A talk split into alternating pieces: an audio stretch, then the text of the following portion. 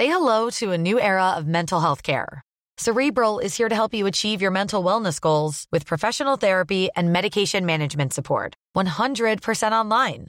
You'll experience the all new Cerebral Way, an innovative approach to mental wellness designed around you.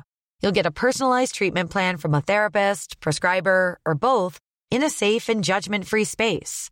Your cerebral therapist or prescriber will outline a customized plan with clear milestones along the way so you can get to feeling your best. With Cerebral, you're not alone in your mental health journey. We're here to empower you to live a fulfilling life. So take that first step towards a brighter future and sign up today at cerebral.com slash podcast and use code ACasts to get 15% off your first month. Offer only valid on monthly plans. Other exclusions may apply. Offer ends July 31st, 2024. See site for details. Bonjour à tous, très heureux de vous retrouver pour les belles figures de l'histoire. La belle figure de ce jour est en apparence une jeune femme ordinaire, au sourire éclatant certes, mais qui est morte à 21 ans d'une maladie foudroyante en 1975 et depuis sa renommée n'a cessé de s'étendre, de par sa joie certainement, mais aussi sans doute par ce qui est moins visible, son choix résolu de mettre Dieu en premier dans sa vie. Sans aller trop vite et en faire une sainte avant l'heure, comment expliquer sa renommée spirituelle au point d'être source de vocation religieuse au sein d'un monastère? On verra tout cela avec notre invité Bertrand Letu. Bonjour, merci d'être avec nous. Vous êtes éditeur notamment euh, de livres sur la figure de Claire de Castelbajac, hein, c'est d'elle dont il s'agit, et notamment d'un livret, vous êtes l'auteur d'un livret pour ce temps de l'Avent chez Paroles et Prières, inspiré des écrits de Claire de Castelbajac. Et puis Véronique Jacquier, bien sûr, est avec nous. Bonjour Véronique. Bonjour Émeric, bonjour à tous. Voilà, cette émission, vous le savez, est en partenariat avec l'hebdomadaire France Catholique. Tout de suite, je vous propose de nous rendre sur les pas de Claire de Castelbajac dans le Gers, à l'abbaye de Boulor, très exactement, où les religieuses entretiennent, vous le verrez, un rapport privilégié avec cette jeune femme. C'est un reportage signé Jean-Luc Thomas et Éloi Rochebrune. Une guitare, un sac à dos, un tourne-disque ou encore des livres pour enfants. Ces objets ont un point commun. Ils ont tous appartenu à Claire de Castelbajac. À l'abbaye de Boulor, les sœurs cisterciennes ont décidé de bâtir une exposition pour mettre à l'honneur cette jeune catholique qui a joué un rôle bien particulier pour la communauté. Elle a intercédé pour que notre communauté ne ferme pas. Si nous sommes là aujourd'hui, nous savons que l'intervention de Claire euh, y est pour quelque chose. Ce quelque chose, c'est un miracle, une prière à Claire de Castelbajac qui a permis l'arrivée de cinq nouvelles sœurs. Son cercueil se trouve dans la chapelle de l'abbaye Parmi les centaines de pèlerins qui viennent chaque année, le père Ardura est ce jour-là un invité d'honneur. Venu de Rome, il est le postulateur de sa cause en béatification.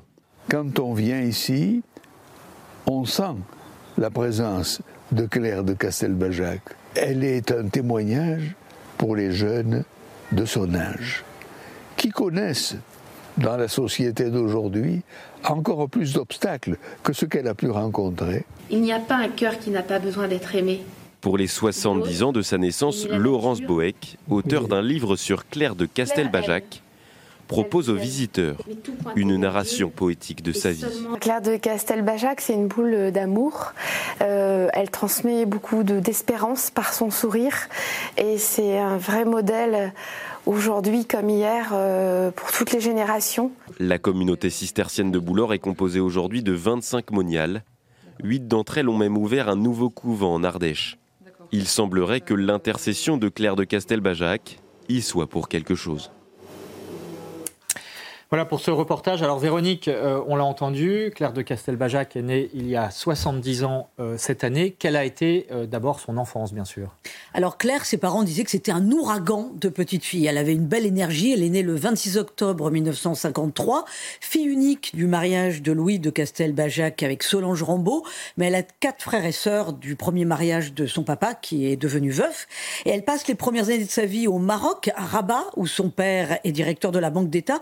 Mais elle a l'âge de 6 ans, retour en France, direction les racines familiales au sein du château de Lorette, dans le Gers. Alors là, pour elle, c'est une enfance extraordinaire, au milieu des, animaux, euh, euh, entourée et choyée par des parents qui lui donnent une instruction aussi bien scolaire que spirituelle à la maison. En fait, les premières années de sa vie, euh, l'école primaire, ce sera à la maison, d'abord parce qu'elle a des petits problèmes de santé, secondo parce que dans le château, on est un petit peu loin de tout. Mais alors, qu'est-ce qu'elle a de, de, particulier, de plus par rapport aux autres?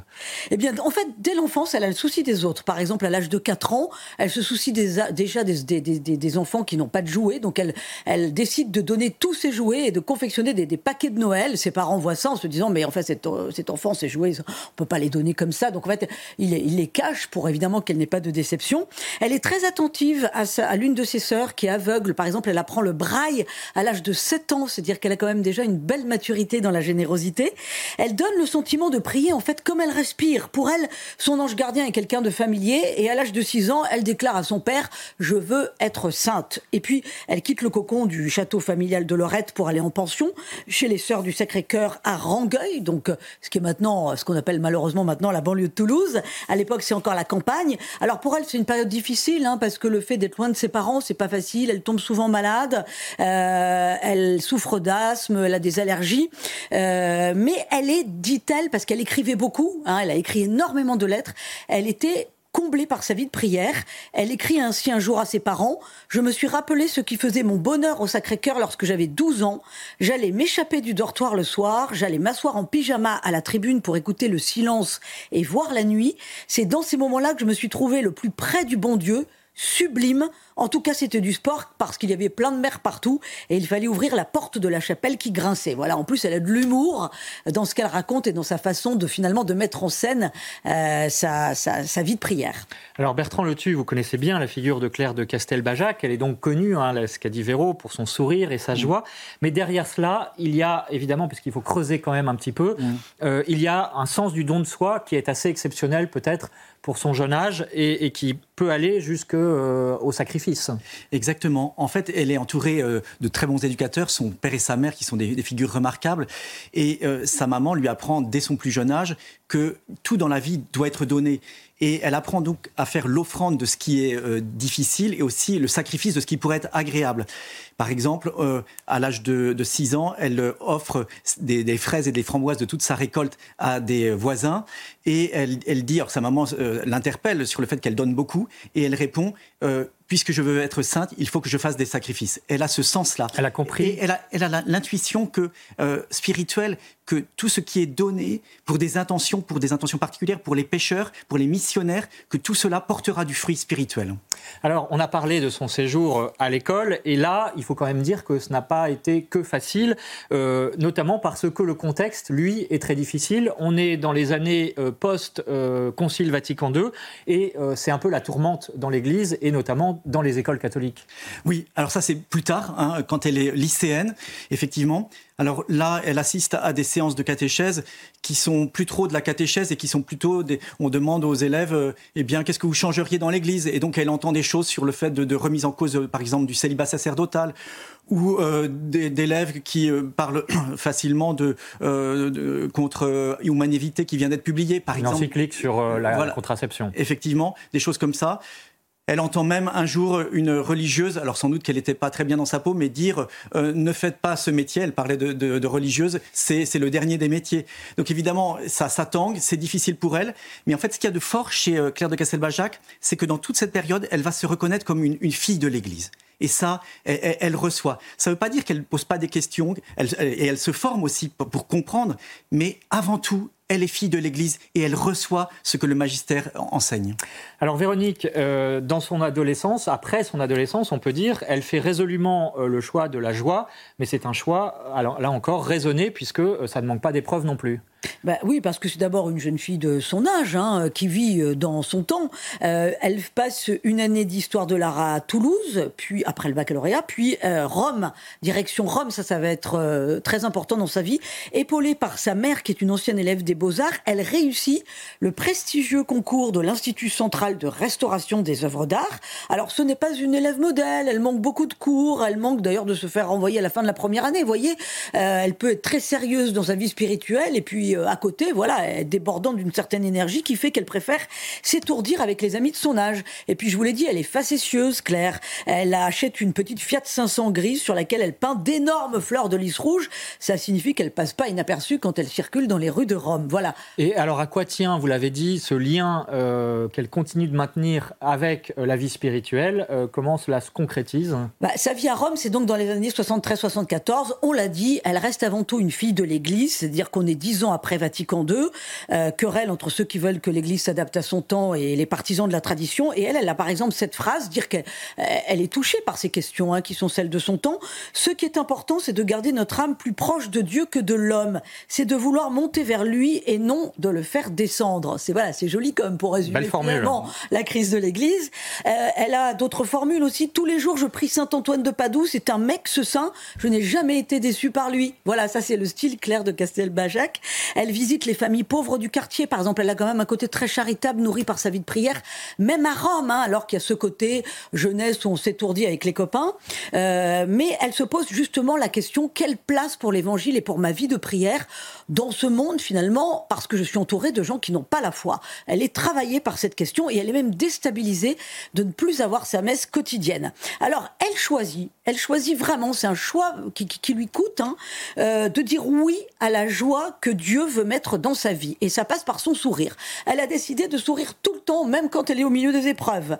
Quand je souffre beaucoup, quand il m'arrive des choses pénibles, au lieu de prendre un air triste, j'y réponds par un sourire. Ça va même se terminer par une passe d'armes avec sa mère qui va lui dire mais arrête de sourire tout le temps. Ah, qu'est-ce que ça veut dire de sourire gratuitement comme ça du matin au soir? Sa mère se dit, elle devient un peu neuneux, ma fille. Bon, alors euh, attention, cela dit, hein, il y a des hauts et des bas parce que sa vie à Rome, c'est aussi un vide affectif. Elle aimerait, elle aimerait trouver un fiancé, elle aimerait se projeter dans une vie de mariage et puis chaque fois elle tombe sur des garçons dont elle s'enamoure mais qui sont, qui ne sont pas disponibles. Ses parents sont loin. Bref, elle se pose quand même beaucoup de questions sur sa vocation et elle a donc du mal quand même à garder le sourire en toutes circonstances. Voilà, Claire, c'est un désir de sainteté, une familiarité avec les choses du ciel, mais aussi un combat spirituel, à mon avis, hein, pour garder justement cette joie. Alors justement, euh, ce combat spirituel, Bertrand Letu, il s'est euh, notamment euh, incarné, concrétisé, je dirais, dans le domaine de la pureté, parce que évidemment, Rome, c'est aussi la Dolce Vita. Oui. Alors en fait, il faut remonter plus tôt dans, sa vie, car ce combat spirituel, elle le comprend très très rapidement. On a par exemple un cahier personnel qu'elle écrit quand elle est au collège, au Sacré-Cœur, où elle se fait des amitiés, bien sûr, mais aussi elle rencontre des personnes avec qui elle a peu d'affinité. Et on voit date après date comment elle s'arrime au Seigneur pour pouvoir euh, manifester des, gestes de charité vis-à-vis des personnes avec lesquelles elle a moins d'atomes crochus. Et, on voit date après date comment elle en appelle au Seigneur pour réussir cela. Et donc c'est très tôt. Et effectivement, il y a cette. Donc elle a l'habitude de combattre. Elle a l'habitude de combattre. Voilà. Et c'est voilà, c'est pas, c'est un combat spirituel où elle comprend que euh, c'est pas que soi qui, qui c'est pas que volontaire, mais c'est qu'on appelé à la présence du Seigneur. Et ça, c'est très fort chez elle. Et on le voit euh, au début de l'année 1973. Donc elle est à Rome, on, on l'a dit. Elle vient de réussir le concours du restaurant elle est avec un certain nombre de jeunes gens qui partagent pas ses idéaux. Et là, elle va dire je suis en période de basse pression soumise à haute température. Et elle dit à ses parents, à ses amis, j'en appelle à la prière de tout le monde pour moi, car elle se sent fragile, elle sent qu'il y a des tentations, et là encore, elle veut combattre, mais elle combat pas de manière volontariste, avec le Seigneur qu'elle veut faire entrer dans C'est-à-dire concrètement, quelles sont ses armes dans ce combat? Ah, mais ses armes, mais c'est la prière. Euh, elle, prie, elle continue à garder la, pratique forcément, les sacrements, euh, la, confession, et aussi euh, en, appelant les saints. Euh, pour elle, depuis l'enfance, c'est aussi sa maman qui lui a appris ça, à vivre le monde, avec le monde surnaturel. Et donc, elle en appelle au sein, notamment Saint Benoît, pour lutter contre les tentations. Elle va mettre en 1971, elle va ajouter à sa médaille de baptême la médaille de Saint Benoît pour plus lutter contre les tentations, mais aussi d'autres saints dont on a parlé, Saint Antoine de Padoue, Sainte Thérèse de Lisieux, qu'elle affectionne tout particulièrement, euh, Anne de Guigné, qui n'est pas une sainte, mais enfin. Charles de Foucault. Voilà, aussi. et aussi Charles de Foucault à la fin de sa vie.